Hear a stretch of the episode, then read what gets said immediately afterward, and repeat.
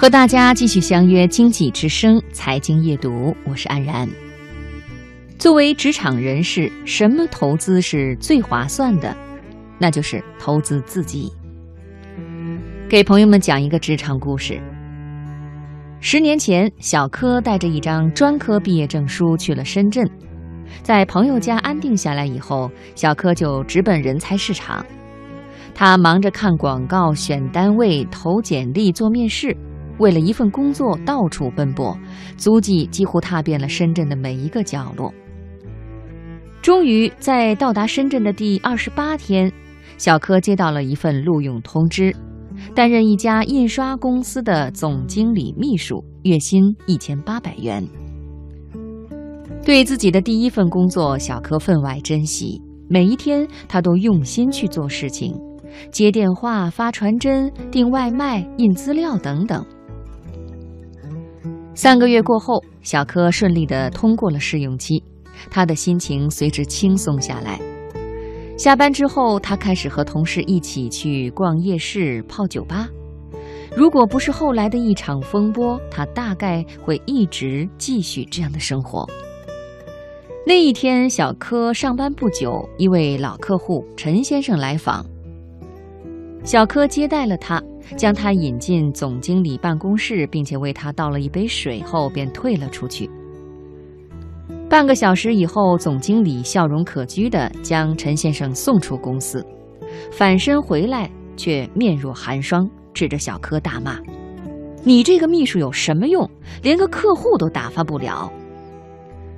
劈头盖脸的一顿痛骂，将小柯整个骂懵了，他的泪怎么也忍不住流了下来。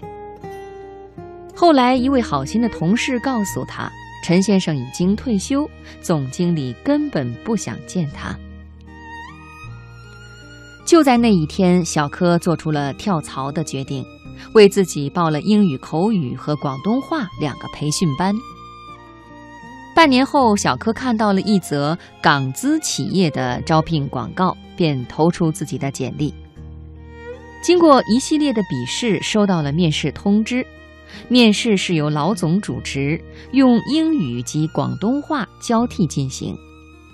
他沉着应对，每一个问题都答得圆满。不久便成为新公司的一名业务员，月薪为三千五百元。新公司主营船运代理，小柯的主要任务就是为货物安排航线，使其在最短的时间内抵达目的港。小柯将所有港口及航线背得滚瓜烂熟，很快他的业务就从生疏变得娴熟。任何一批货物到了他的手上，都能及时安排出一条既经济又快捷的航线。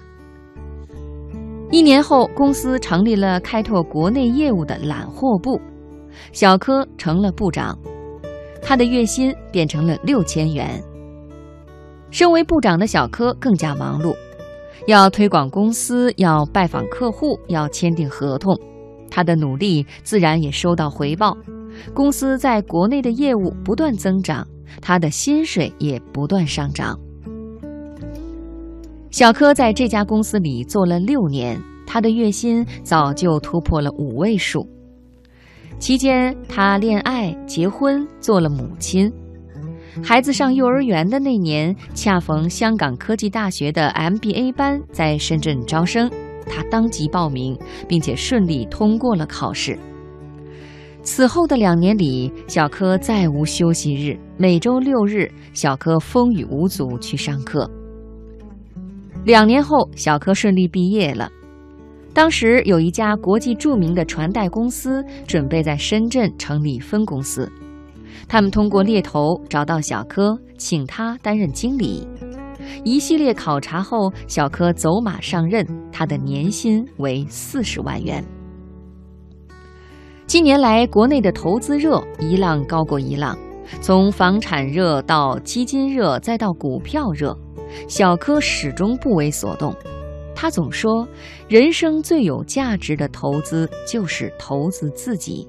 他的经历证明，他的投资获得了巨大的回报。